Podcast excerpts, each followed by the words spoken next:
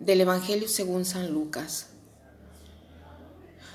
En aquel tiempo dijo Jesús a los fariseos, había un hombre rico que se vestía de púrpura y de lino y banqueteaba cada día, y un mendigo llamado Lázaro estaba echado en su portal, cubierto de llagas, y con ganas de saciarse de lo que caía de la mesa del rico.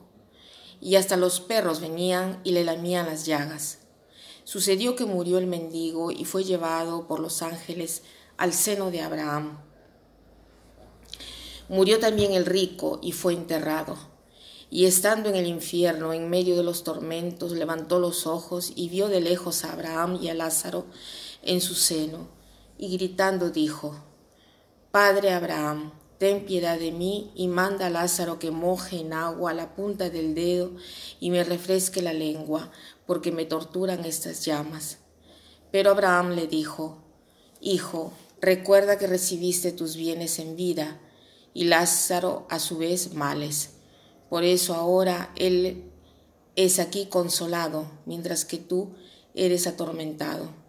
Y además entre nosotros y vosotros se abre un abismo inmenso. Para los que quieran cruzar desde aquí hacia vosotros, no pueden hacerlo ni tampoco pasar de ahí hasta nosotros. Él le dijo, Te ruego, Padre, que le mandes a casa de mi Padre, pues tengo cinco hermanos, que les dé testimonio de estas cosas, no sea que también ellos vengan a este lugar de tormento. Abraham le dice, Tienen a Moisés y a los profetas que los escuchen. Pero él le dijo, No, Padre Abraham, pero si un muerto va a ellos se arrepentirán. Abraham le dijo, si no escuchan a Moisés y a los profetas, no se convencerán ni aunque resucite un muerto. Hoy tenemos esta hermosa página del Evangelio con esta historia del rico, de Lázaro y de Abraham. Entonces, eh, sabemos que las tres obras de la cuaresma son la oración, el ayuno y la limosna. Hoy de alguna manera nos viene servido en un plato de plata esta fábula con el objetivo de hacernos eh, esta pregunta. ¿Cómo es nuestra limosna? Aquí, si ustedes ven, no es el rico el que tiene el nombre, sino Lázaro, el pobre.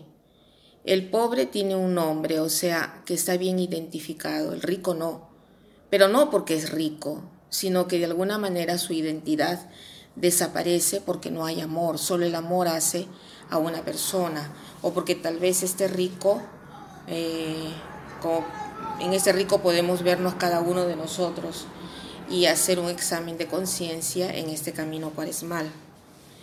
¿Cómo me siento yo delante de Lázaro que tengo presente en mi vida?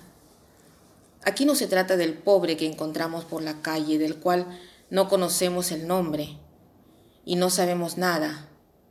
Aquí se trata de una persona con un nombre identificada y que viene descrita, que está en mi puerta, pero que nosotros de alguna manera lo tenemos a distancia, o porque es una persona difícil, o porque es una persona fastidiosa, o porque de alguna manera tiene problemas.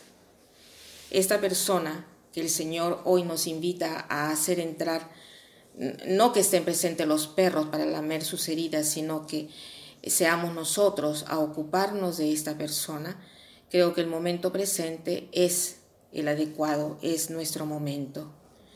De alguna manera esta parábola nos da la oportunidad del tiempo.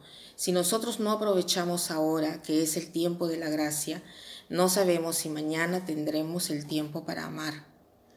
Entonces pensemos hoy a quién tengo que hacer la limosna de mi amor, pero no la limosna en el sentido que doy lo que me sobra, ni tampoco la limosna que le doy a un pobre X que no conozco para aliviar mi conciencia, sino quién es la persona en mi casa a quien la tengo alejada y a quien puedo dar mi amor, la abundancia de amor que tengo, que puedo, que tal vez no pienso que tenga, pero que sin embargo lo tengo en mi corazón, porque Dios siempre está poniendo el amor dentro del corazón de cada uno de nosotros y nos da la fuerza por ese más que pensamos de no poder dar.